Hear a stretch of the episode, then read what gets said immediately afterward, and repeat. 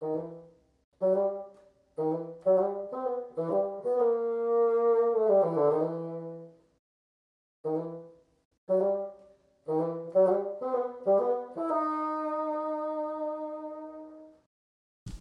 迎大家收听卡克洛奇拖鞋下的沙龙，我是节目主持人蟑螂。今天又到了一个月一次的艺术单元，我们邀请到呃可爱的万博士。谢谢大家，今天很高兴又能跟大家继续一起讨论我们上次没有讨论完的心理学的部分。OK，那哈，大家还记得我们上次讲的一个弗洛伊德的四个学说吗？这是一个观察呃所谓的艺术心理学的一个四大要点。是的，这个是艺术呃弗洛伊德的精神分析的理论。我们今天还是有很多人使用这个精神分析的理论来进行艺术作品的分析。嗯，它包括了第一个是潜意识，第二个是泛性论，就是恋父或是恋母的情节；第三个就是死本能说，就是人类有追求涅槃的一个冲动，嗯、然后就是高峰体验的部分；第四个呢就是文化态度，就是人对于文化的选择呢，其实是你的心理的一种人的全部内在性的融合。嗯，OK，好，那我们的一开头让大家比较呃不要那么学术里面钻，我们就我们找个例子好了，然后运用呃万博士介绍的这四点，然后去去去去看一张画，或者是解析一个艺术家，可以吗？嗯，在解释之前呢，我可能要先简单的给大家分讲一下什么叫做潜意识。其实我想大家多少都知道什么是潜意识吧，就是。因为都听过这个名词这么长时间了，就是我们的意识当中有分成两个部分，就像一个大大的冰山一样，这就是冰山理论。就是当你自己能够控制的你的意识，其实只有海平面上的冰山的一小角，但是你不能够控制的你的那个极大部分的你的嗯心理的活动，其实就叫做潜意识。那这个。意识跟潜意识当中呢，其实还有一个大家很少听到的一个名词，叫做潜意识，就是前面的前，就是你的潜意识累积的一些讯息、一些本能啊、原始冲动啊、人类童年时期遗忘的记忆，你以为你忘记，但是其实你经过一些触发，你会想起来的一些回忆，它沉淀在你潜意识里面的这个部分，当它要进入到你的意识之前，它要先突破这个潜意识。就会进入到你的意识，所以这个潜意识是不能即刻回想，但是你努力呢，就可以把它回想起来的这些经验，就是存在你的潜意识。嗯、所以今天我们学到了一个大家可能以往没有听过的，就是心理学专有的一个名字，叫做潜意识，就是在你的意识跟潜意识中间，其实是有一个潜意识的。OK，好。嗯那个，我简单的解释一下这个我知道的大概潜意识这个东西的一种一种一种一种观察啦，就是你可能会闻到一个味道，嗯、呃，那个香味，或是一个呃呃草割草的一个味道，或者是下雨刚下雨那个土地所泛起来的一个味道，嗯，或者城市里的这个烟的这个味道。我们光讲味道，香水，或者是你母亲身上的味道，你女朋友身上的味道。什么之类的，或是你爸的汗臭味，你就会会有一些画面，嗯，那个就是所谓的你你原本不会去记起这个东西，但它是一个触发点，嗯，当你闻到那股味道，你就会马上的想起一些某些好的回忆，或者是不好的回忆，或者是一些、嗯、呃，你也许在生平中这样没有必要记忆起的东西会被马上的唤起，对，这应该是这个就是所谓的潜意识吧？对，是的。哦，这个理解，这个解释非常的好哎。我们会把这个，因为意识、潜意识、潜意识听起来很拗口嘛，就是大家在讲的时候会觉得很很奇怪，所以其实我们会把它用一个更更，也不是说更普通吧，或者是说更简单的一个名词，就是一个叫做本我，一个叫做自我，一个叫做超我，这三个东西来去理解它。我觉得潜意识吗？对，理解这三个意识的含义。本我、自我跟高我，这是要超我、超我，这是要理解潜意识吗？潜意识、潜意识跟意识这三个部分，就这三个是对应的。哦、什么叫做本我？什么叫做潜意识？就是当你还是一个婴儿的时候，嗯，你有本能，嗯、就是你本来的那个我，你没有经过原始的，你没有经过文化的涵养，你没有经过任何的教化，你就是一个动物。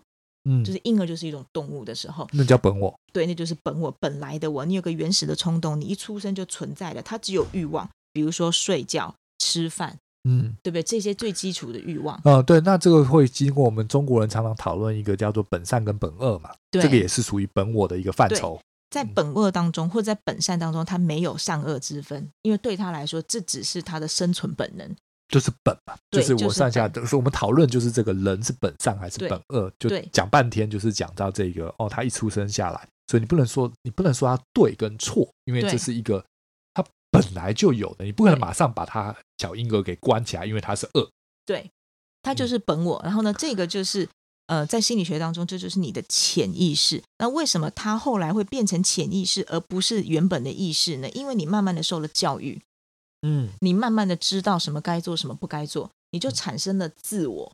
嗯，然后这个自我呢，它就是你在学习的过程中，妈妈跟你说不可以哦，不能打人，不能怎么样，不能骂人，或是不能在这里尿尿之类这些事情。嗯，你经过了学习以后，你就产生了理性，产生了逻辑，你就知道我必须怎么做。哦，所以其实这个自我。其实是被父母塑造的，是被现实，他为了迁就这个现实的限制所塑造的。它是一个当中发展出来的，对，它不是一个很本能的事情，哎，对，它是一个很 artificial 的概念，哎，是的。因为如果你生在一个什么样的家庭，就产生出一个什么样的回应状况。对，如果我今天生在是一个呃富裕的家庭，对，含着金汤匙出生的，是的，那我的那个自我。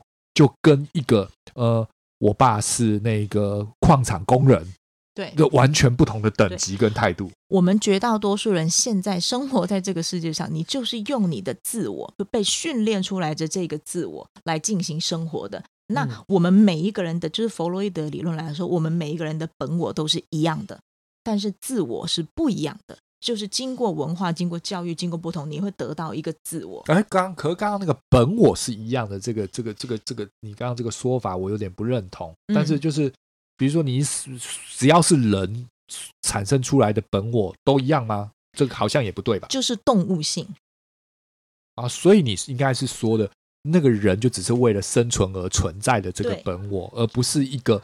他可能上辈子是某某某，或者是他有一个什么前世记忆，或者是他有什么天分，对，不不包含这个在这个里面。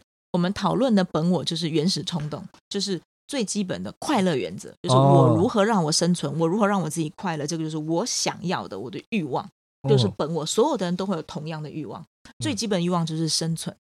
嗯，然后呢，如果任何原则与这个生存原则抵触的时候呢，从本我的角度来看，他就会首先想到他自己。但是当我们进入到自我了以后，是我必须怎么做，嗯的时候，你就会压抑对你这个本我原则。那我们刚才还提到有个叫做超我，那这个是什么呢？这个就是一个高道德标准的理想跟良知的完美典范。啊，每一个人的生活当中都会在自我跟超我当中进行切换。也就是说，你在生活当中，你有很多时候你做的是一个道德完美的那个人，你自己知道这样做是对的，是好的，我要这么做。但是很多时候你不这么干，你进入到自我原则。更多时候。当没有任何人的时候，你会不会退回到那个本我原则？这个我们可以用一个简单两三个简单的案例来说。嗯，好请说。比如说，首先第一个，这个也是我们大家常常听到的。你在一个四下无人的红绿灯路口，嗯，你遇到了红灯，嗯，你要停吗？嗯，那从超我的角度上来说，要停，我就要停。因为我应该停，这是法律规范，这是道德规范，就是我无论如何我不能做这件事情，没有人看到，我也不能干，嗯，他就他就会停在那里，嗯，但是呢，从自我的角度来看，我又不会妨碍到任何人，嗯，所以他就会纠结了，嗯，就纠结的路站在路口很坦然的，他就是绝对不过我，你干什么我都不过，他就是不应该过。那种人，他是用。他在他的那个状态，他是超我的，嗯，但是在那里纠结的人是属于自我，是自我的，嗯，他会想说，我到底要过还是不要过？我觉得我这个时候我应该可以过，我又不影响任何人，嗯，又没有关系，对不对？法律是法律，人是可以可以超过的嘛，对对啊，可以有弹性的嘛，就是在纠结，他会觉得他判断之后，他以弹性作为标准去执行的这个人，他是自我的，嗯，然后有的人想都不想就走过去的，那就叫本我，那是本我的说。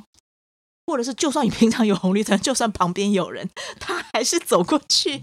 那个也是属于本我的，那就是属于本我，就是说 I don't 嗯 care 了，有没有？对对对不对？反正我就是要走，我就是要走，我管你那么多。现在我就是以我为中心为为最大。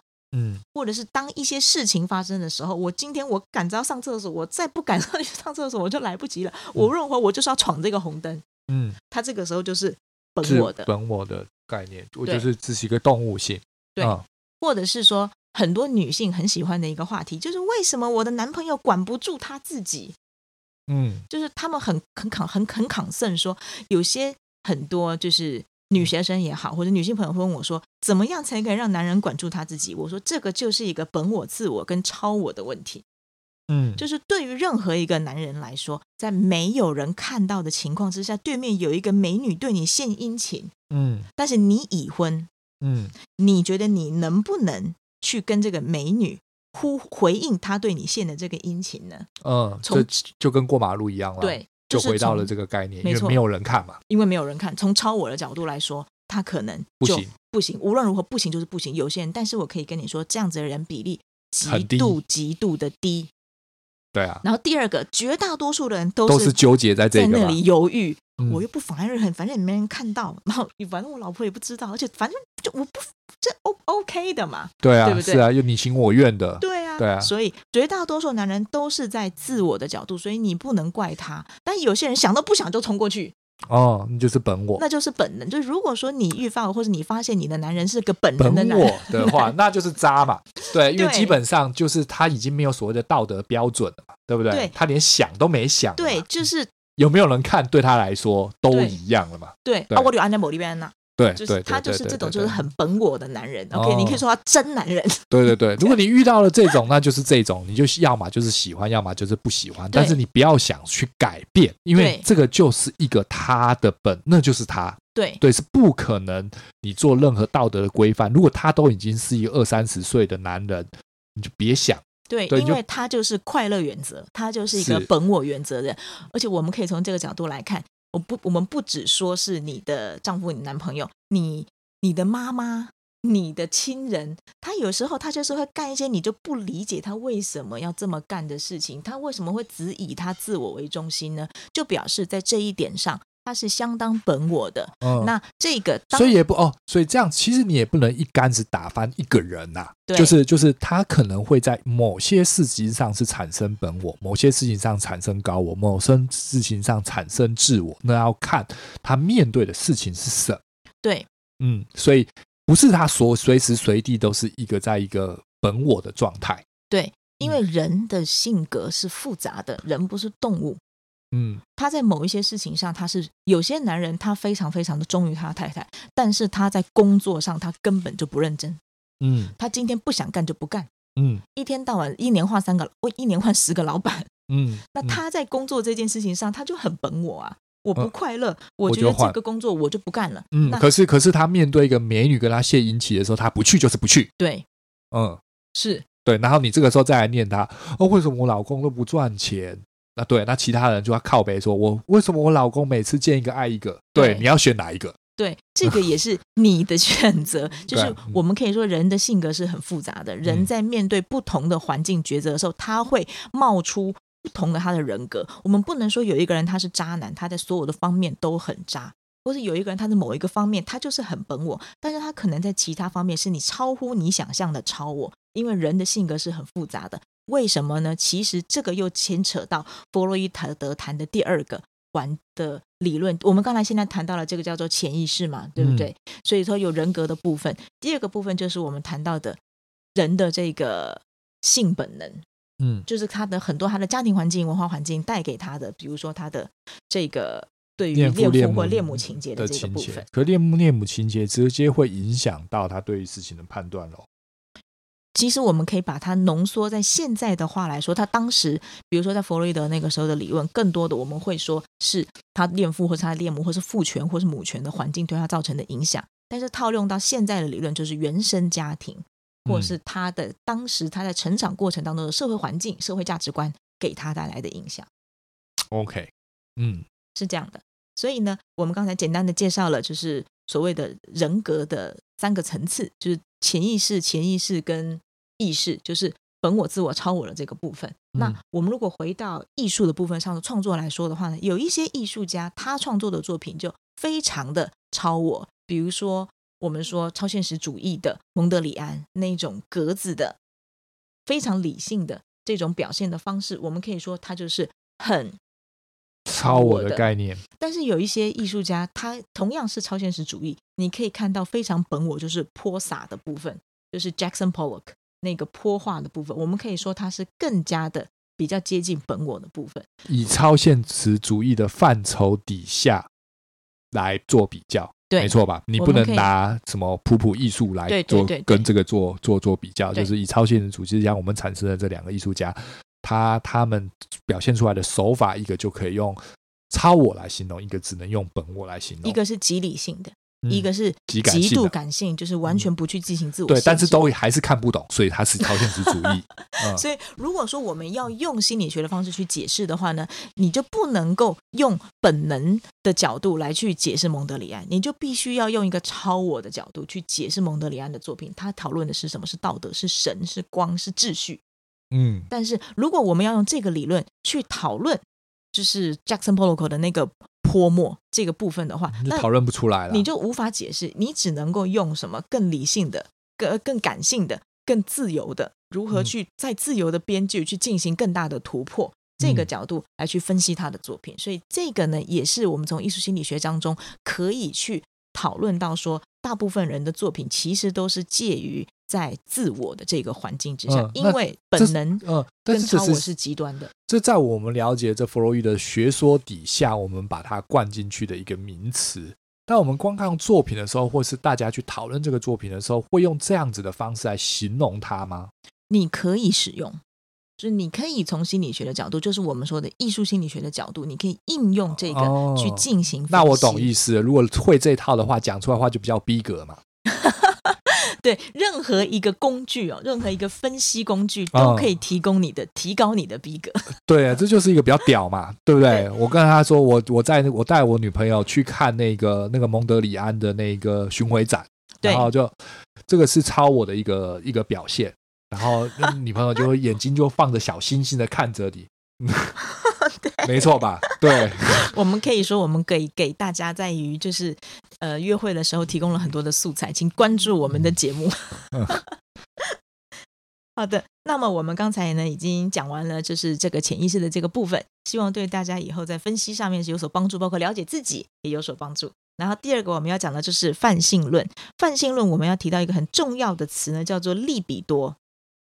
利比多呢，其实呢，在原文来说，其实指的就是那个呃男性的生殖器，它就是一种力力量比较多的利比多吗？对，它是 libido 这个词的直直接的字的翻译，就是翻译成中文字就利比多了。啊，libido 的对的中文是什么？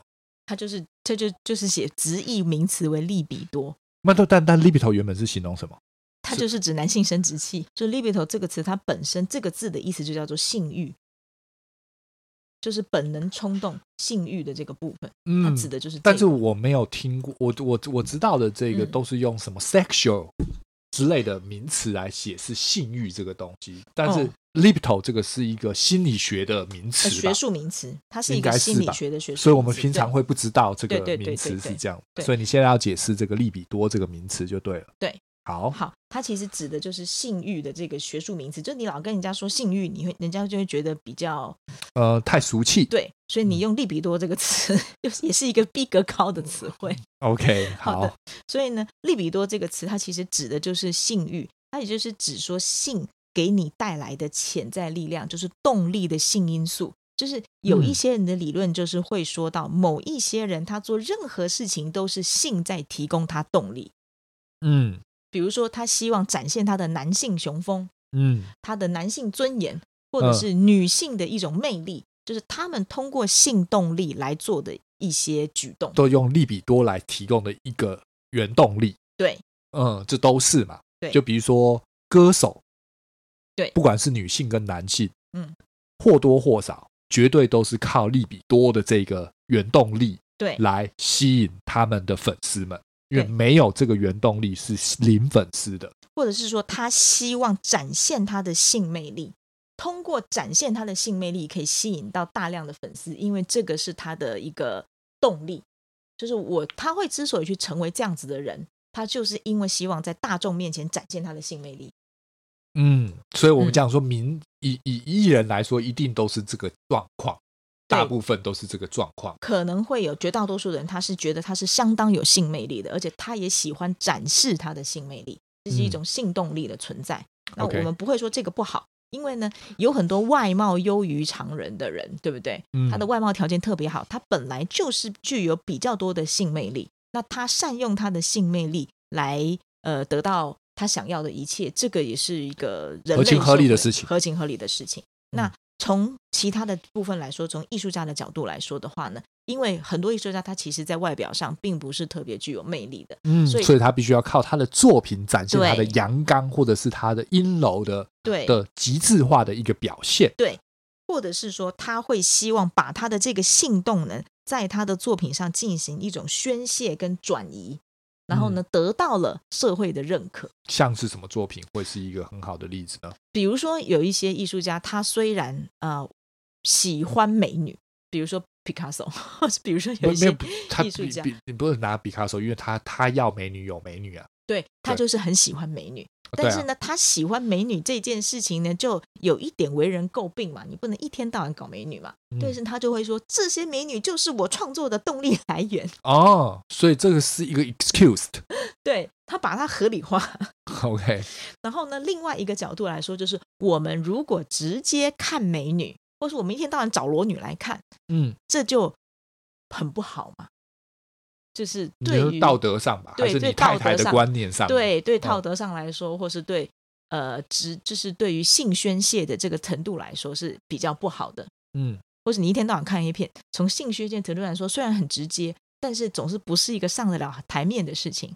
但是如果你看的是就是裸女的话，因为它经过 OK 啦艺术的包装，你把裸女的画挂在美术馆，挂在任何地方，你家客厅都是 OK 的。你就转换美女到墙上，或者是帅哥把它转成艺术作品。对，比如说是你放一个那个妇科的那个那个 David 放在大在你房间里面，那你每天去用那个布去擦拭它是没事。OK 的啦，对，是 OK 的，因为你已经把这个利比多的宣泄转换成你对艺术作品的欣赏，它还升华了。对，人家反而觉得，嗯，你欣赏美，有品味。OK，对，我们又给大家提供了一个渠道，宣泄的一种渠道。对，嗯、是这样的。好，那。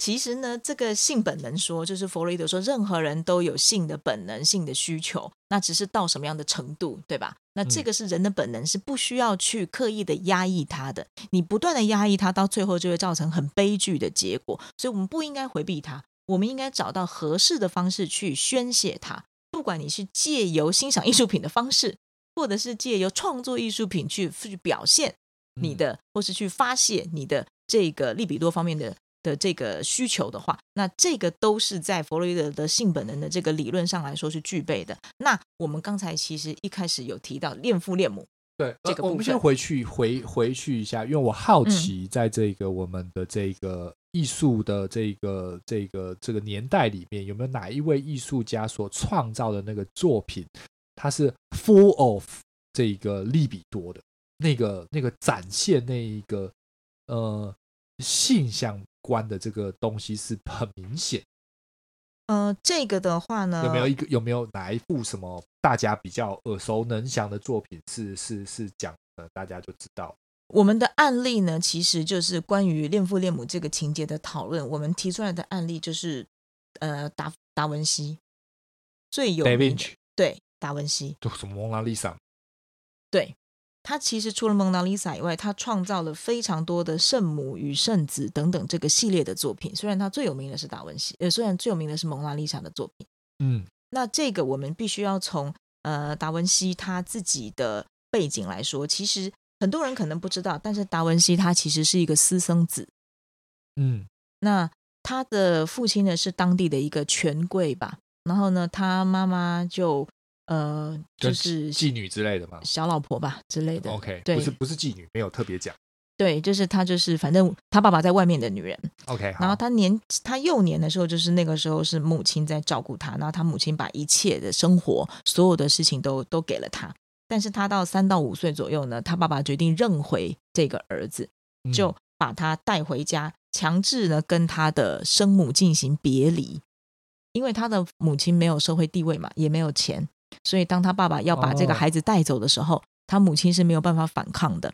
那他母亲也知道，这个孩子如果跟着自己，其实未来没有发展，也没有前途了。对，嗯、还不如给这个有权有势的家族去照顾他，照顾他。所以这个我们就讲到的，这是一个高我的一个表现。对，他母亲实现了一个超我的表现。超我。对，对，虽然压抑了自己的痛苦，但是造就了以后的达芬奇。然后达文西呢，他也是在心里隐含着对母亲的这个爱，然后呢，到了这个家族当中去呢，非常积极努力的这个表现。那导成就了他以后未来的成就。这个时候呢，因为他的这个背景，所以弗洛伊德的分析就是，由于他的内心其实是有这个恋母的情节。在这个时候，我们说的恋母，不见得是我们想象中的那种恋母，而是一种对母亲的依恋跟需要。但是呢，你想，这个大家族里头，他是有他的正妻的嘛？他不会允许这个小老婆到家里面来。我能够接受，就是小孩来。但是你这个老婆别想，你这个小老婆别想来。他强制与他的这个母亲分离的时候，他压抑了他大量的这个对母亲的依恋。但是呢，他到了新家之后，想也知道这个正妻虽然在生活方面照顾他，是不可能给他情感上的依托的。我们回到那个小猴子的实验理论，你就算给他再多的奶，更多的生活上的供养，但是你没有给他一个娃娃抱，他是没有。得不到母爱的感觉，他也不会去抱这个正妻，也许正妻也不会给他抱。对，对，就是这样，所以他就少了一个他需要母亲的时候的一个依恋。对，所以呢，在往后他的作品当中，他画了大量的圣母与圣子在一起的这个圣母像类型的作品。所以我们会怀疑说，为什么达文西他会这么喜欢画这样子的类型的主题呢？是因为他恋母情结的一个驱力，他想念他的母亲。但是他又不能画他的母亲，嗯，所以他就弄了一个更庄严神圣的一种方法。对对，这就我们刚刚讲的，就是你把大卫像摆在家里，然后每天去擦拭它，大概的概念是一样。他就把他自己画成那个圣子，那个小 baby，然后呢，画了一个非常年轻的一个圣母，抱着这个小小的圣子，其实就是他一两岁的时候，他的母亲抱着他的那个状态。但是他不能表现出来，因为毕竟，对吧？他现在的这个生活状态是不允许他对，但是他但是他画这个东西，人家还拍拍手，因为他画的好。然后，但是你表现的有一个圣母跟上帝，呃，跟跟耶稣之类的一个一个一个关系，没人会说谎。对。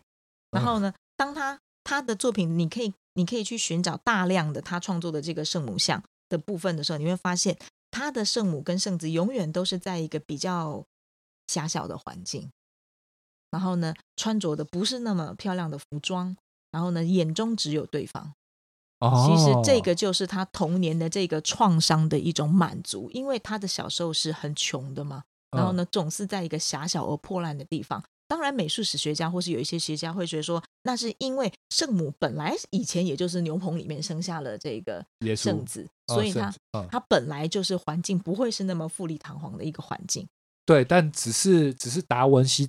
找到的这个密码而已嘛，对，他就是借由大家都会觉得这个东西，然后他去在这个东西合理化去表象这个东西，然后一样就是也没人说话，因为你说不出话来，对，他都达标了。我在我在里面再怎么样展现我的情欲，对，你没话讲。对，这就是他对于他早年离别的这个母亲提供了一个情绪的升华。OK，先等一下。thank you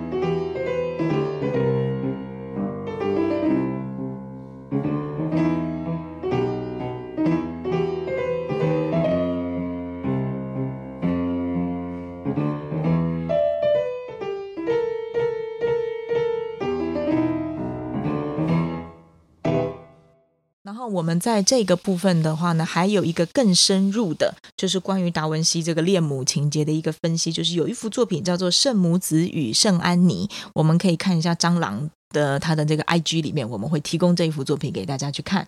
那这个圣母子与圣安妮这一幅作品呢，你就会发现，就是从礼上面看到，你可以看到两个圣母，其实只有一个年轻的是圣母，年纪稍微大一点的应该是圣奶奶，就是圣母玛利亚坐在她妈妈的膝盖上，然后呢，外圣母圣安妮虽然看起来也很年轻，但是呢，你会感觉到说是这个年轻的圣母压着这个呃圣外婆。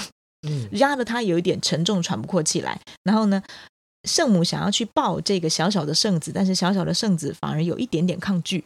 那这个作品呢，我们的解读是因为呢，他真正的这个母亲，嗯，就是象征着被压着这个圣外婆。就他虽然比较老的那个，对，想要靠近的是他的生母，但是他跟他的生母之间隔着的是那个新来的正妻，他爸的正妻，对。然后呢，这个正妻也试图想要照顾他，也试图想要就是呃关爱接纳他、关爱他，但是两个人之间彼此还是会有一些隔阂。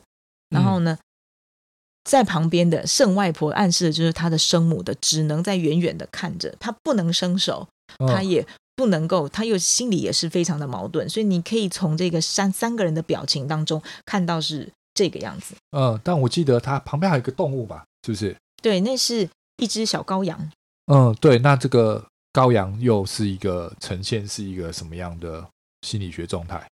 就是在那个时候的话呢，我们是说，呃，小孩就是是在这些圣作品当中，他可能表现都是待宰的羔羊嘛，所以就跟我们之前在那个一些晚餐或者是在一些就是加纳的婚礼当中，你可以看到被宰的羔羊，就是也是暗示着耶稣他将来的这个牺牲。所以他就是一只羔羊，哦，所以只要只要有这个小羊的存在，都是一个，就是你就就就踹了一蛋的概念就对了。对，就是暗示着牺牲，就是暗示着耶稣他将来的这个牺牲，嗯、其实也是彰显了他的身份。OK，嗯，好好的。所以呢，在这些作品当中，我们如果用这个就是弗洛伊德的这个心理学理论去套用的话，我们会觉得非常合适。当然也会有一些反对的声浪，就是比如说有些人会觉得，非常合适，是因为米开朗，就米开朗基罗没错吧？嗯，达文西，达文西嘛，对，呃，对啊，就是哎，他是米开朗基罗达文西吗？还是米开朗基罗是？我想是另外一个，是达文西。达芬奇的前名叫做什么？他叫什么？达芬奇？里奥纳多达文西。哦，不是米开朗基罗，对，里奥纳多·达芬奇，对，里奥纳多·达芬奇，嗯，OK，好，那达就是里，嗯，就达芬奇啊，达文西，嗯，呃，呃，哎，我要讲什么？他应该是在弗洛伊德以前的人吧？很久以前，对啊，所以把弗洛伊德的的的学说套住在更久以前的社会，会更明确吧？就是、他的学说更完整吧？就是按照就是弗洛伊德的拥护者。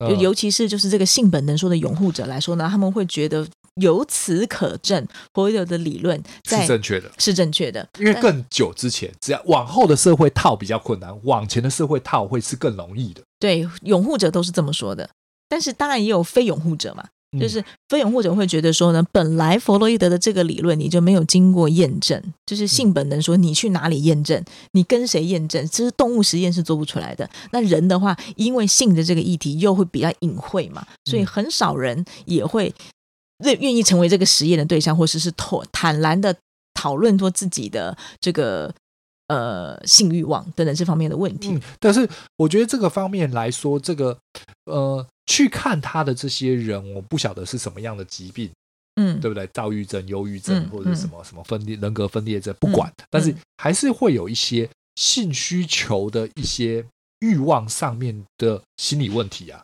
那这个问题每个人多多少少都有，所以如果他那个时代跟人家只是讨论这个问题的方面，我觉得可考啊，嗯，不是吗？就是我就算是一个正常人。那我也有可能会有一些什么性，呃，性方面的渴望，是我觉得在道德标准上是有问题的。嗯，就比如说我是 gay，嗯，对不对？没错吧？嗯、那在他们那个时代，在他们那个年代，我可能就会，我不会去教堂说，可能还会被揭穿。嗯，我可能会去跟我的心理医生说，嗯、其实我是喜欢男人的，嗯、或者是我其实是喜欢女人的。嗯、我对我对于呃，如果我喜欢男人的话，我对于女人。对于我太太，我就是真的一点都不感兴趣。嗯，我怎么办？他可能会觉得这是一个病。嗯，他可能找对啊，那、嗯、所以这个时候，弗洛伊德在这个人体实验上的这个结果，应该是一个很正确的事情。嗯，但是因为呢，这就像我们一开始提到，它有程度上的问题。就是对，就是有的人不能判断这个病例他的病情到底到一个什么样的严重。对，就是我们可能会有一个量表来称的你现在这个问题是一级还是十级程度的问题，嗯、就是它会变成一个，因为它就是跟精神病跟神经患者的这个治疗的实践嘛，所以你得到的其实更多的是变态心理学的规律，就他们不正常了，或者是你意识到你甚至在行为上真的不正常了，你才会去找心理医生。你可以回想到可能三百年前。现在你去看心理医生，还是我们经过了很长时间的一个社会的一个调整，才会有人去看心理医生。但是在更早之前，你回顾到在清朝，我们怎么可能会去做这样子？哎呀，的，我觉得都是大法师出现的那个时候，你才会被推去心理医生的床上了，绑着进去的了 之类的。对啊，不然就是被什么绑在十字架上面，大法师过来洒圣水了。对啊，这个状况，那个心理医生才会出现的。所以，尤其是他使用的这个心理治疗法，嗯，就是当这些人有病了，你要去发现他的病根在哪里。因为有病的人，他不会找到他自己的病根，他也不会知道他自己的病根在哪里。所以，我们会经过他的分析去发现，哦，你的真实的心理需求，你的问题在哪里？我们要怎么去治疗他？那有的人，比如说他本来就是社会地位很高的人也好啦。或者是他本来就是这一生都过得非常的无私奉献的人也好了，但其实他心里有各式各样的需求，但是他根本不可能说出来。嗯，这种时候呢，心理治疗师他是要通过层层的对话实验，去发现他真正心理的问题，他隐藏的很深的问题所在在哪里。嗯、这个就是这些心理治疗师他的工作。嗯、但是这些，所以这个就是应该是潜启发他所谓的潜意识吧？对，还有发现他的。呃，就是这个这句话的后面的含义，而不是这句话原本的这东西。因为很多人他可能自己都不知道，而不是说我故意说谎。对，是连我都不知道。对，这个就是他内心的一个，呃，他可能潜意识或是他的意识当中，他就知道这件事情不行。或是我不允许这种事情在我身上发生，会有损我的社会形象。啊！这我们就回到了这个 gay 这件事情，就同性恋这个议题上就很明显的，有些人可能、嗯、可能会觉得啊，我不是 gay，但其实他就是、嗯、对，而且他自己都没有发现，但是他自己可能他的家庭也好啦，或者他周围的朋友也好呢，对这个事情是比较抵触的，他就不愿意去承认，就会压抑久了就有问题。对啊，就产生出了一个对啊，对对，就是你丢给我一个老婆，要我一定要结婚生子，我怎么样都不行。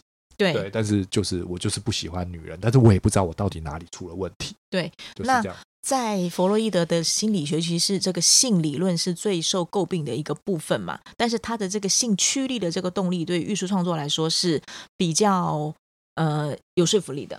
或者是说他可能比较容易去解释某些作品，但是他为什么会受人诟病？有一个很大的原因就是他提到性心理发展其实是从婴儿开始就有的，婴儿就有的性欲望。那这个理论就受到很多人的攻击，就是你那个时候婴儿性都还没有发展，怎么可能会有性欲望呢？嗯，所谓的性早熟问题吧。对，那弗洛伊德的他的理论当然也有后世的完善，就是我们现在的对于。呃，儿童心理学，甚至到青少年到成人的心理学，你如何发展出一个健康的性心理发展？现在已经发展出一个规律，我也可以跟大家分享一下。比如说，为什么刚才我们提到达文西，他会一生都在这个怀念他的母亲，就是因为卡在卡关卡在那。对，就是因为他这个时期没有被满足，所以每一个时期的小孩或是青少年都有一个需要被满足的点。你不需要满足他很多其他的点，因为他那个对他来说当时不需要。但是你在那个点，你满足了他这个需求，他以后心里就不会有问题。对我们这种游戏上面的说法，那叫做通关。对，对，你不通那关，其他的其他的卡就你就卡关了，其他的关卡的那个门就不会继续开下去。对，他就永远在那停留在那个当下。对，比如说我们最常听到的就是很多小妈妈或是大人，他现在不让小孩吸奶嘴。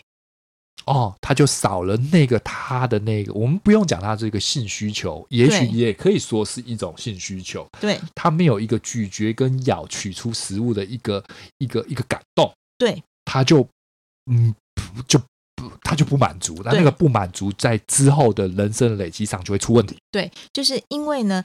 呃，幼儿他就有这个吸吮、吸吮，然后呢，咀嚼、吞咽这种它这个口唇期的这个性需求，就是因为人类幼儿是要吸母奶的嘛。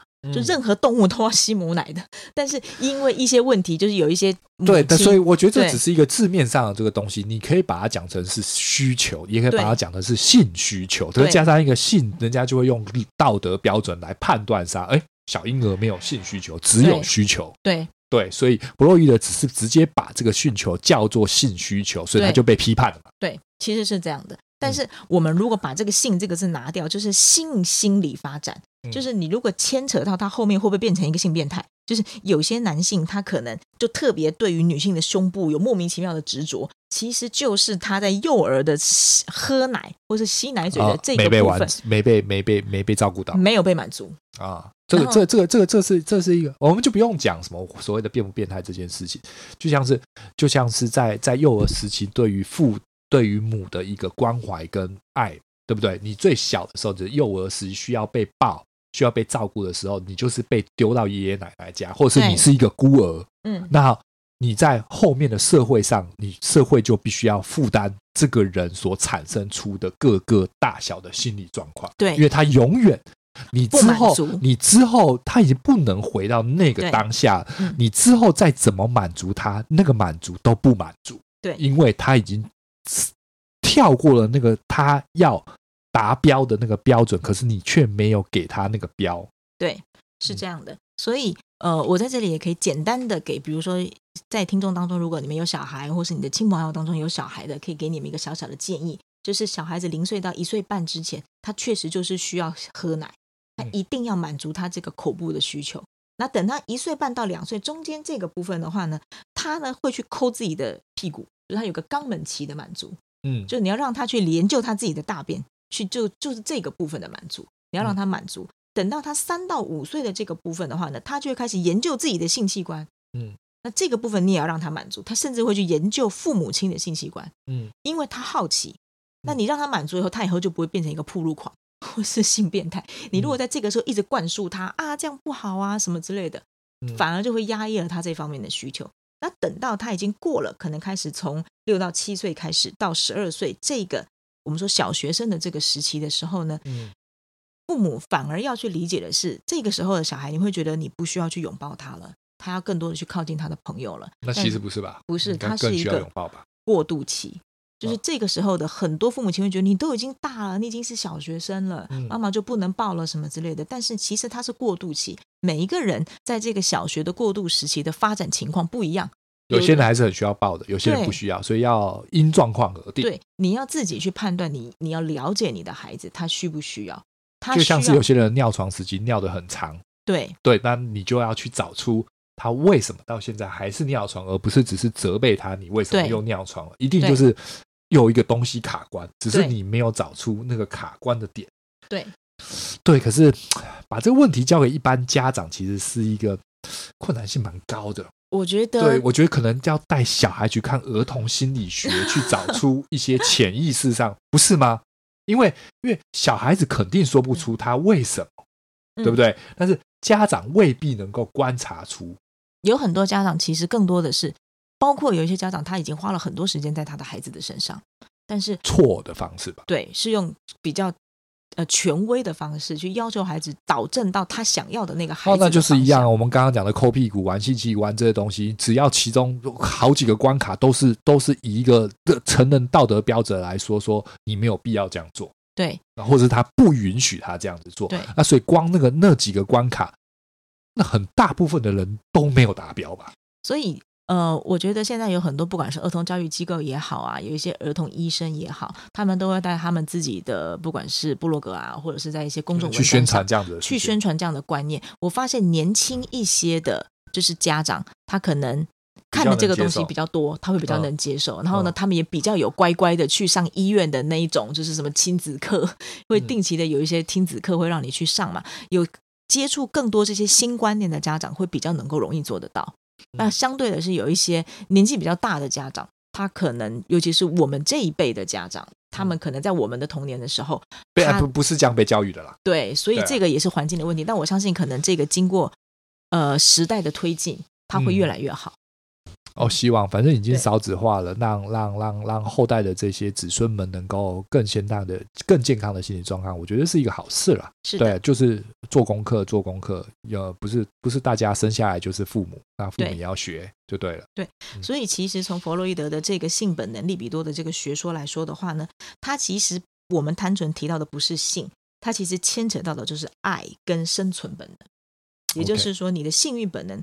跟你的繁衍后代，这就是生存嘛的本能。还有另外一个部分就是攻击与破坏，嗯，因为你没有被满足之后，它的这个动能是很强大的，你就会去发生攻击跟破坏的这样的一个攻击行为啊。所以这个它的负面是一个还蛮可怕的后遗症。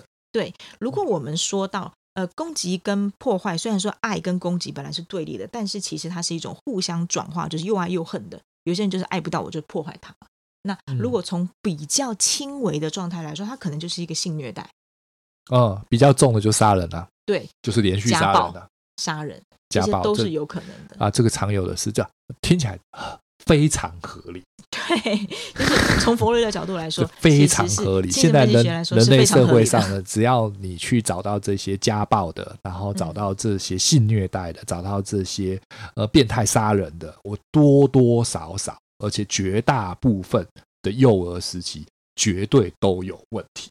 对，那这个有一大部分的原因就是，当我们把这些，因为呃，在弗洛伊德这个理论上来说呢，你又把你的幼儿时期放到了你的潜意识里面，嗯，所以藏下去了。对，所以你不会就是在治疗上会变得比较困难，因为你根本不知道你没有被满足这件事情，嗯，你也不知道你应该要被满足，嗯，所以。它就直接往下堆叠了，你露出来只是冰山上面，就是海平面上那小墩，可是你被堆叠下面的那个冰山底下的海平面底下的那个部分，很绝大多数是你没有办法察觉。嗯，但是我觉得这个理论呢，其实对于现在，尤其是我们大家现在知识都已经这么普及了的这个状态，我我建议就是大家，当你熟悉、你了解到这个理论之后，你首先第一步不是去怪罪你的父母亲，因为他不懂。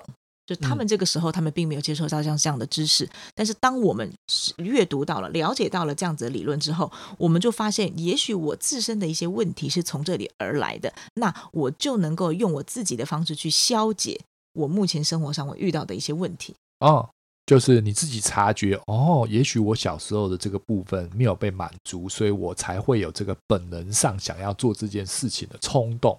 当我了解了之后，我就比较能释怀。对。是这样，哎，比较能控制跟释怀。对，你在拿这个去跟你爸妈 argue，其实是没有意义的。已经发生过了，已经来不及了。对啊，对对啊，你就不要去重蹈覆辙。比如说，你对你的孩子，或是你对你身边的亲人，你就不要再去让他发生这样的事情。然后，你可以自己去治疗你自己，理解你自己，然后放过你自己，嗯、这样就好了。这个是来得及的啦。对对，这个每个人都还有这个 second chance。对，所以，所以，所以不要放弃。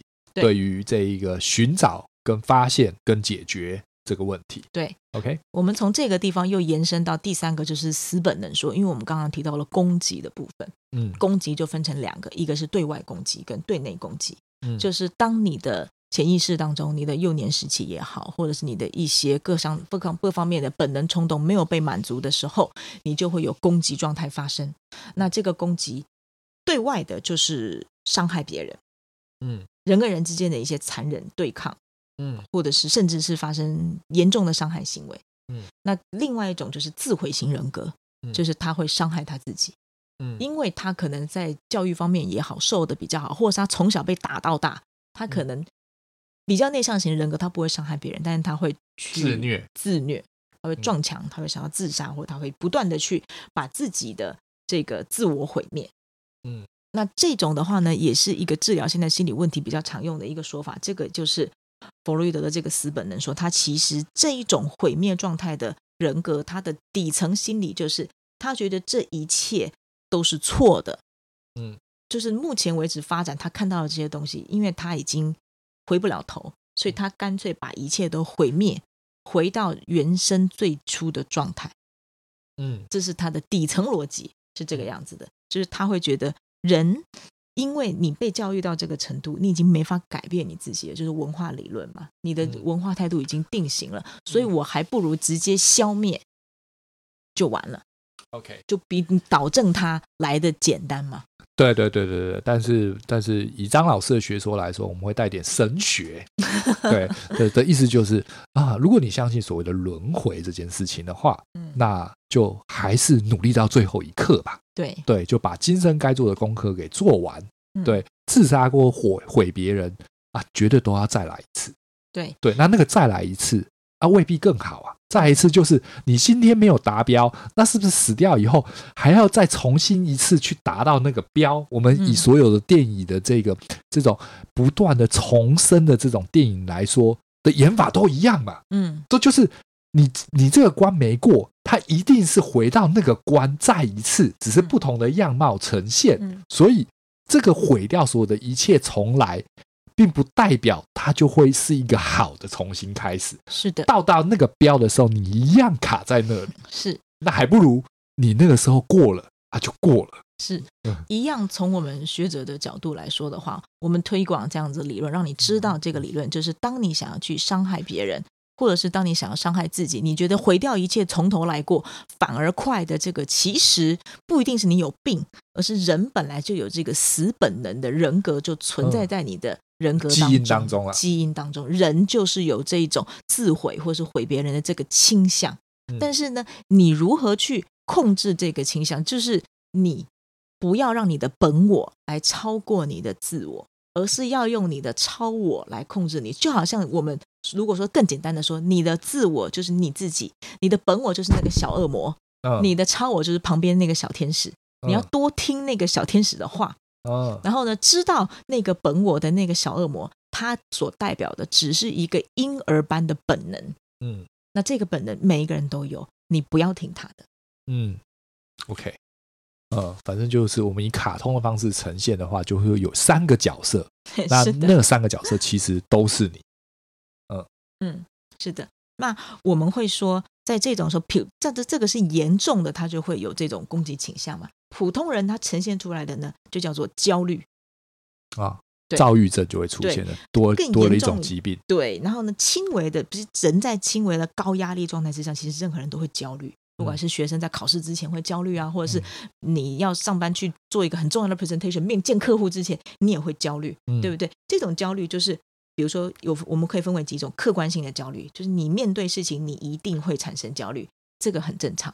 这个事情取消了，没有了，你就焦虑就不存在了。嗯，你不要把它深化到你的内心去，影响到你。嗯，再来第二种就是神经性的焦虑，就是你这个有一种压力长期存在，你无法解决，对，它就已经根深蒂固的影响你，就造成你的神经问题了，就是你心理疾病了。这个焦虑慢慢的就会加深，然后再来就是道德焦虑，就是有一些人他虽然可能真的在没有人看到的时候过了马路。嗯，但他就一直在想，我过了马路，我要被惩罚，对，我一定会被惩罚。可是他看到没有人的时候，他还是又过了一次马路，然后那个那那个罪恶感又更加加深。对，嗯，这个就是你的道德焦虑。所以，任何一种人，你明明就是干了这样的事情，然后你又被你的道德感绑架，造成你的道德焦虑的时候，你就要想一想，如果你的道德焦虑真的在你以往的人生当中，它就是会对你造成心理影响的话，就把它放掉吧。对。你会觉得说，你要不要放过你自己？因为这个都是造成你心里很大的负担。你干了就干了，你大不了你以后就别再干了，嗯，对不对？那你既然已经干了，你是让这个事情重复反复的折磨你，其实意义不大。嗯，我们就是有的时候也要放过自己。你真的觉得这样不好，你在心里告解一下，或者是你找一些事情去赎罪一下，就放过你自己，然后以后别再干了，这样就好了。那 OK，那在这个所谓的呃。以以死本能这个这个这个阶段，会能够探讨某些艺术作品吗？我们的话，更多的我们可能其实从这个角度来看，我们会人类有一种自我心理防御机制，就是当你焦虑到一个程度，或者是说当你受到一个压力到一个程度的时候，你会出现梦。如果从梦的角度来说，达利的作品就是一个很好的使本能的一个代表嘛，梦的一个代表。我们可以看到，在达利的作品当中，都是很多是一片荒漠。对，然后始终融化了。对，在海边，然后呢，会有一些扭曲的形体。对对，然后会有一些看起来非常抽象，甚至是真的是只有你在的梦境会出现的一些画面。那这个我们也会通常性的把它拿来作为一个就是焦虑也好，梦也好，嗯，或者是斯本能说的也好的一种作品性的代表。嗯，扭曲不完整，呃，无法控制。对，那如果纯粹从焦虑角度来说的话，《呐喊》也是一幅很好的作品。哦，大家都知道有一个人在河边，然后两只手握着脸颊，然后嘴巴张得大大，那个脸跟鬼一样。对，就是他心里的那个。呐喊是谁画的？情绪上的波动已经造成了周围的画面 都已经都已经不不是不是正常的那个对，已经不是正常的那个视觉效果。我记得那个笔触跟那个梵谷很像。对，孟克。对，那个笔触跟梵谷很像，没错吧？对对对，爱德华孟克的作品。啊、那他他他跟梵谷一样有这个人格上的问题吗？还是他就只是为了表现这个这这个呐喊？呃，其实孟克呢，孟克他是这个表现主义。然后呢，孟克他的作品呢，其实是呃一直以来他大部分的作品都是在呃讨论生命、讨论爱情跟讨论死。但但我们知道，也就只有这个呐喊，嗯、其实很就大部分的人没有看过他什么其他的一个代表作，对不对？对，因为他那部画太红，他只会被拿出来，他其他作品 从来没有人看到过。就是大家会知道一个一个艺术家的代表作，这是很正常的。那如果大家对于比如说呐喊，或者是对于呃我们刚才提到。艺术家达利的作品有兴趣的话，一样可以去搜寻一下。那其实孟克在画《呐喊》的时候，他没有疯，他是一个正常人，所以他其实是很理性的、自我的方式去表现了一个这样子情绪上的一种呃强烈的视觉感。嗯、对，但、嗯、但那个梵谷割掉嘴巴、割掉耳朵的自画像，那个时候他其实已经是在一个疯的边缘。